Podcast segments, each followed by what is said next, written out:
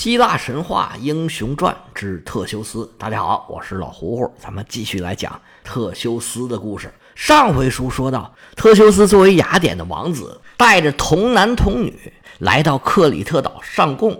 到了克里特岛，特修斯用自己的颜值迷住了克里特岛的公主阿里阿德涅，在公主的帮助之下，不但杀死了迷宫里的怪物牛头人米诺陶鲁斯。而且成功的逃脱，还拐走了公主阿里阿德涅。跟阿里阿德涅一起走的，还有另外一个小公主阿里阿德涅的妹妹，名字叫做菲德拉，也有译成怀德拉或者叫法伊德拉。在荷马史诗里，她的亡魂和阿里阿德涅是一起出现的，也是我们讲特修斯的这个引子。在这儿呢，他还没有什么戏份在后边。也有菲德拉的故事。关于菲德拉，我们按下不表。单说特修斯，他带着阿里阿德涅离开了克里特岛，扬帆远航，一路北上，直奔雅典而去。走到差不多一半啊，在纳克索斯岛要先休整一下。特修斯刚刚完成克里特岛的历险，而且呢，这航海的旅程啊，也是一路颠簸。到了纳克索斯岛啊，可把他给累坏了。把事情安顿好。找个地方一躺啊，就沉沉入睡。他睡着睡着，就感觉有一个人在叫他。起来一看，不认识。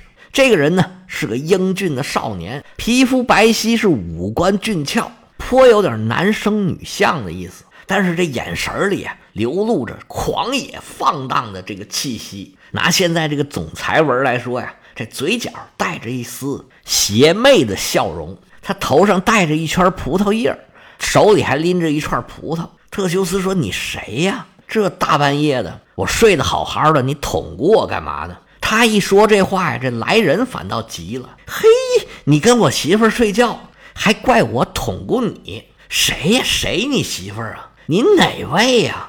来人是微微一笑啊，说：“我你都不认识，你站稳了啊！我可是大神。”宙斯之子酒神狄俄尼索斯，你还不认识我吗？你旁边躺着这个女人呢，是克里特岛的公主，叫阿里阿德涅，没错吧？特修斯点点头啊，那是没错啊，正是他救了我呀，这有毛病吗？酒神说他救不救你我不管，但是他早已经许配给我了。你这招呼也不打一个，你就带着我的媳妇私奔，这个是不是也不老合适的？特修斯一听这话，他吓得可不轻。他从小啊跟他外公长大，他外公还经常帮人解签儿，颇有点这个灵媒的意思。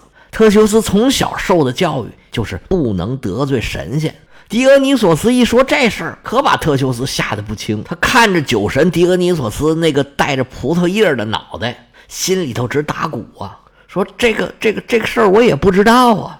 酒神狄俄尼索斯扶了扶脑袋上葡萄藤做的帽子，说：“以前的事儿啊，反正你不知道也就算了。但是待会儿你睡醒了，你趁天不亮，你赶紧走，不要叫醒阿里阿德涅，你把他给我留在这个岛上，否则呀，呵呵，你可知道我的厉害？”特修斯连连点头说：“知道，知道，知道。”一切听您吩咐。狄俄尼索斯点点头，好，算你小子识相。行，你赶紧办事儿去吧。说着话，伸手一推特修斯的脑门特修斯往后一仰，猛然惊醒，原来是南柯一梦。特修斯从梦中惊醒，是心有余悸，一身冷汗。刚才的情节记得是清清楚楚。往旁边一看，阿里阿德涅睡得正香。对于这一切呀，还是浑然不觉。特修斯一琢磨，这不行，我得走。看阿里阿德涅在自己旁边，他就瘆得慌。这要是得罪了神仙，我还有好果子吃吗？于是啊，蹑手蹑脚离开了阿里阿德涅，叫上自己带的这所有的人，赶紧上船，升起风帆，继续向雅典出发了。阿里阿德涅睡着睡着，往旁边一摸，哎，人呢？自己的情郎跑哪儿去了？这特修斯不见了。阿里阿德涅起来东找西找，找不着人。到了码头一看，嘿，特修斯那艘船呢，挂着黑帆，已然是跑远了。阿里阿德涅当时眼泪就下来了。你什么人呢？气得他是破口大骂！你这死渣男，始乱终弃，我跟你没完！就在这个时候，酒神狄俄尼索斯适时的。出现在了阿里阿德涅的身旁，说：“来吧，媳妇儿，把那渣男给忘了吧，以后好好跟我吧。阿里阿德涅面临这么大的打击，这个时候狄俄尼索斯的出现正好填补了空白。打这儿以后啊，阿里阿德涅就和酒神狄俄尼索斯生活在了一起。狄俄尼索斯还特意做了一个镶了七颗宝石的王冠，戴在了阿里阿德涅的头上。俩人是甜甜蜜蜜，就这么过。但是阿里阿德涅毕竟是一个凡人，凡人的寿命是有限的，最终还是离开了这个世界。阿里阿德涅死了之后，狄俄尼索斯就把他这个王冠升到了天空，这就是北冕座。北就是东西南北的北，这个冕就是冠冕的冕。一般来说，这故事大概就是这样的。但是实际上，我们讲荷马史诗里边可不是这个意思。在荷马史诗里边说呀，是特修斯在明知道阿里阿德涅是狄俄尼索斯的妻子的情况下，把他给拐跑了。狄俄尼索斯是勃然大怒，他自己没有出手，他托了阿尔特弥斯把阿里阿德涅给杀死了。这就是一个没有那么温馨和谐的故事了。阿尔特弥斯杀死阿里阿德涅的这个岛呢，叫做迪亚岛，或者叫季亚岛，离克里特岛很近，是克里特岛北边一个比较小的小岛。阿里阿德涅的故事还有很多版本，不过大差不差，都跟我说这俩版本啊差不了太多。阿里阿德涅的故事差不多到这儿就讲完了。不过，阿里阿德涅之所以这么出名，还是因为啊，西方关于阿里阿德涅有一个成语叫“阿里阿德涅的线”，就是当时他给特修斯的那个线团儿。这个意思一引申呢，就是解决问题的方法。这个意思，说我给你一个阿里阿德涅的线，就是告诉你这事儿啊应该怎么办。阿里阿德涅这边交代完了以后，应该也没有他的故事了。不过现在比较惨的就是克里特国王米诺斯了，他的迷宫被人给破解了，米诺牛也被人给杀了，特修斯还跑了，最可气的还拐走了他两个女儿。这米诺斯必然是要气得肝疼啊！尤其这阿里阿德涅，好家伙，架炮往里打，你胳膊肘朝外拐，女大不中留，你向着外人，你害你亲爹呀！但是这人都跑了，这气儿也没处撒，他找谁撒气呢？米诺斯就想起一个人，这个人呢，就是迷宫的设计者，著名的巧匠，叫做戴达罗斯。对这事儿啊，就赖他，命令手下人去，赶紧把那戴达罗斯给我抓过来。抓过来之后，米诺斯就跟戴达罗斯说：“你修的什么老破迷宫，被人这么容易就给破解了？”戴达罗斯说：“他们拿着线团进去的，这是作弊呀。”米诺斯说：“我可不管那个，破了就是破了，就是你没能耐，这事儿啊就得赖你。来人呐，把他给关到迷宫里边去。”戴达罗斯说：“大王啊，好冤呐！”那也不管，戴达罗斯跟他的儿子就被关进了自己修的这个迷宫里头去了。关了几天，这米诺斯反应过来了，哎，这迷宫是他自己修的，他别再有什么暗道，他该跑了。不行，我得给他换个地方。于是米诺斯就把戴达罗斯这父子俩关到了海边的一个城堡里头。他怕他们挖地道，就把他们关到城堡的最上头。那小屋很小，腰都直不起来。但是上头啊有一个小窗户，从这儿呢能进一点阳光，还能换换空气。戴达罗斯父子俩被关在这里啊，他就琢磨，这也不是个办法呀。不行，我得想办法逃出去。于是戴达罗斯每天呢。就用自己吃的这食物啊，放在上头那小窗户上，有很多海鸥看见这儿有东西吃，就飞过来。戴达罗斯就一点一点收集这个海鸥的羽毛，他还慢慢的收集蜡烛里面的蜡油。待的时间越来越长，收集这东西啊，收集的差不多了。戴达罗斯就发挥自己的鬼斧神工的妙手，给自己和儿子做了两对翅膀。戴达罗斯的儿子叫伊卡鲁斯，他开始还没明白这父亲收集这些东西干嘛用。这翅膀做好了，伊卡鲁斯是豁然开朗。哦，明白了，明白了，原来这个意思。戴达罗斯跟儿子说呀：“行了，咱们做好这东西啊，今天咱们就跑。不对，不是跑，是飞。”他一边给儿子绑翅膀，一边说：“你可别飞太高啊。”这个翅膀啊是蜡做的，上面粘了很多羽毛，还有线。你飞得太高啊，离太阳一近，这蜡呀就融化了，到时候你可就有性命之忧啊！你可要切切的记住这件事儿，伊卡鲁斯啊，这心思全都在这翅膀上，这太好玩了。父亲说的话呀，他是左耳朵听，右耳朵冒，答应的好好的，其实啊，没往心里去。戴达罗斯他交代好了这一切，就跟儿子说：“走，咱们出发。”父子两个扇着翅膀，从石头城堡上的小窗户飞出来，是越飞越高，越飞越快。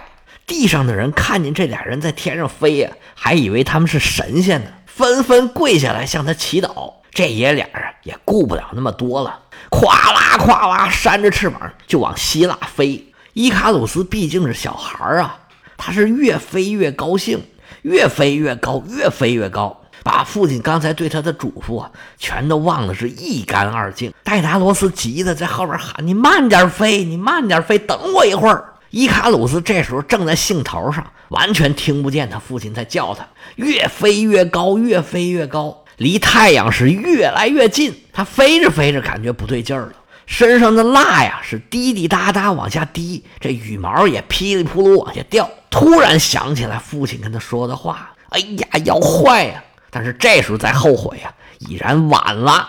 就见这小孩伊卡鲁斯，这毛啊掉的差不多了，一个倒栽葱，日就栽下去了。这叫自由落体呀！伊卡鲁斯一边掉一边喊呐：“哎呀，救命啊！”这时候再喊什么都晚了。当他掉到海里的时候啊，整个人都摔碎了。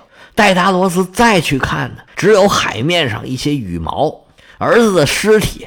都不知道弄哪儿去了。戴达罗斯没办法呀，只好继续飞，最后落在了西西里岛上。戴达罗斯一身能耐，这能工巧匠啊，到哪儿都受欢迎。西西里岛当时有个国王叫做科卡罗斯，那国王难免要修点各种园林呐、宫殿呐。戴达罗斯一来，他是热情的款待，就把戴达罗斯留在了西西里岛上。戴达罗斯到了西西里岛，把翅膀摘下来。放在了阿波罗的神殿里。打这以后啊，他是心灰意冷，再也不想用这翅膀飞了。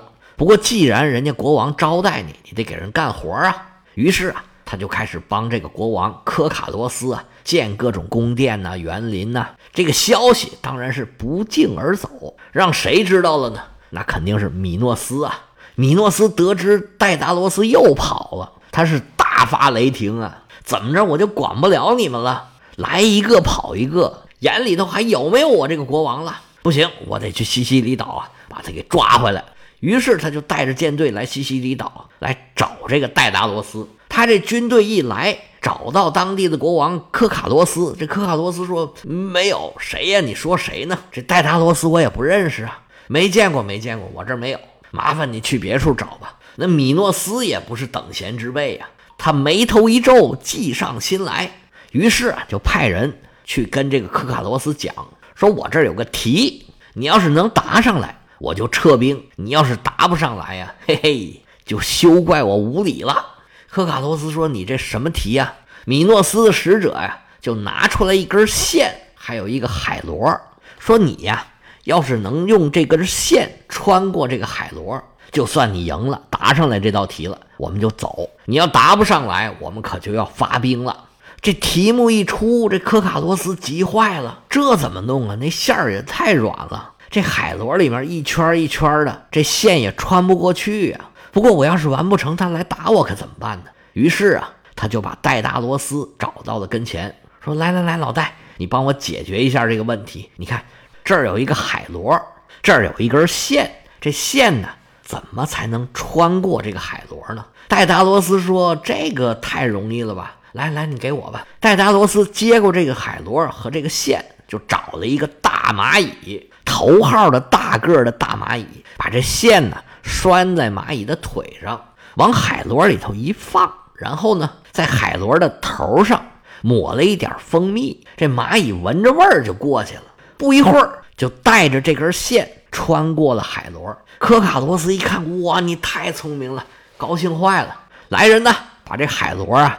给米诺斯国王送回去，告诉他这任务我们完成了，你们退兵吧。米诺斯拿着这海螺，哈哈大笑啊，说：“你呀，上当了！就你们这帮榆木脑袋，有谁能想出这个办法来呀？这肯定是戴达罗斯老戴教给你们的，你还不承认？赶紧把他给我交出来！你不交出来，我就发兵打你。”西西里这国王科卡罗斯一听这话呀，心里说：“我也太难了，我这答上来也不对，这答不上来也不对呀。”不过心里知道，这个戴达罗斯的事儿啊，已然是败露了。那怎么办呢？他就向米诺斯求和。行了，行了，我服了。那咱们就和解吧。他请米诺斯啊到他的王宫来说，我们吃吃喝喝，见面聊聊。你走的时候把戴达罗斯带走就可以了。我服了，还不行吗？米诺斯一听非常高兴啊，哎，这还像个样儿行，你准备好吃的吧，我这就过来炫你一顿。米诺斯大摇大摆来到了科卡罗斯的王宫，两个国王见面，那自然谈笑风生。按照古希腊的规矩，你远道而来，吃饭之前呢，得去先洗个澡。科卡罗斯说：“我们已经准备好热水了，您先去呀，洗一洗这个征尘，然后咱们再回来吃饭。”米诺斯点点头：“好嘞，想的挺细致啊，招待很周到。”米诺斯就进了浴室。热水已然是准备好了，米诺斯国王往澡盆里一泡，哎呀，舒服！俩眼一闭，米诺斯还在那儿闭目养神呢。养着养着，哎，就觉得不对了，这水怎么越来越热呀？米诺斯一睁眼，忽然看见，嚯，老规矩啊，应该是这个女佣或者是奴隶来伺候他洗澡，但是现在他这澡盆周围啊，站着几个彪形大汉。米诺斯心里边咯噔一下子，他们要干嘛呀？这时候他就感觉这洗澡水是越来越热，这澡盆底下不断的添柴，米诺斯都有点受不了了。他正要往起起，就见几个彪形大汉在他身边一围，摁住脑袋，摁住胳膊，说：“国王陛下，您得再泡一会儿，先别着急起来。”米诺斯一着急，这腿一蹬，整个身体失去平衡，出溜就滑到澡盆里头去了。这脑袋泡在水里，他马上就懵了，他还想喊呢，一张嘴就呛了一口水。尽管他费尽全力的在那折腾，但就是怎么站他也站不起来。这水呀是越来越热，最后啊咕嘟咕嘟咕嘟咕嘟都烧开了，煮了一大澡盆的人汤。这么大的米诺斯克里特岛的国王，宙斯的儿子。就这么活活的被煮死了。米诺斯这一死啊，好多人这心都放到肚子里头去了。戴达罗斯打这以后啊，就再也没有后顾之忧，一直生活在西西里。他死了以后呢，就葬在西西里岛，终身都没有回到他的家乡出生地雅典。关于戴达罗斯和米诺斯，也就这么多故事。这些故事里边啊，有的很荒诞，尤其那个收集羽毛做翅膀。然后越往上飞，越靠近太阳，被晒化了，掉下来摔死那个。用现在的眼光来看，那是完全是不可能的。不过你细琢磨琢磨，里边啊有一些做人的道理。那意思说呀，你碰到问题别着急，想办法解决。那你能解决了之后呢，你也别太狂，这一嘚瑟呀，就容易掉下去。这边的故事讲完了，我们的主人公特修斯当了一回渣男。丢下了对自己有救命之恩的阿里阿德涅，带着其他的人开船往雅典赶。从纳克索斯岛出发的时候啊，特修斯是匆匆忙忙，生怕自己走得慢点被阿里阿德涅给发现了。特修斯心里非常清楚，自己对不起人家。这个渣男是渣男，这渣男心里头啊也非常清楚，自己是理亏，自己做的不对。他这么一忙啊，就忙中出错。忘了一件非常重要的事儿，他把这个事儿一忘啊，可就害了一条性命。要想知道他把什么事儿给忘了，又害了谁的命呢？咱们下回接着说。例行宣传啊，有喜欢古代西方的历史和文化的，还有对古代西方的名著感兴趣的，也可以加老胡胡的个人微信：：l ao 老 h u 胡。Y Y L S 老胡胡的全拼，业余历史的简拼，咱们下回再见。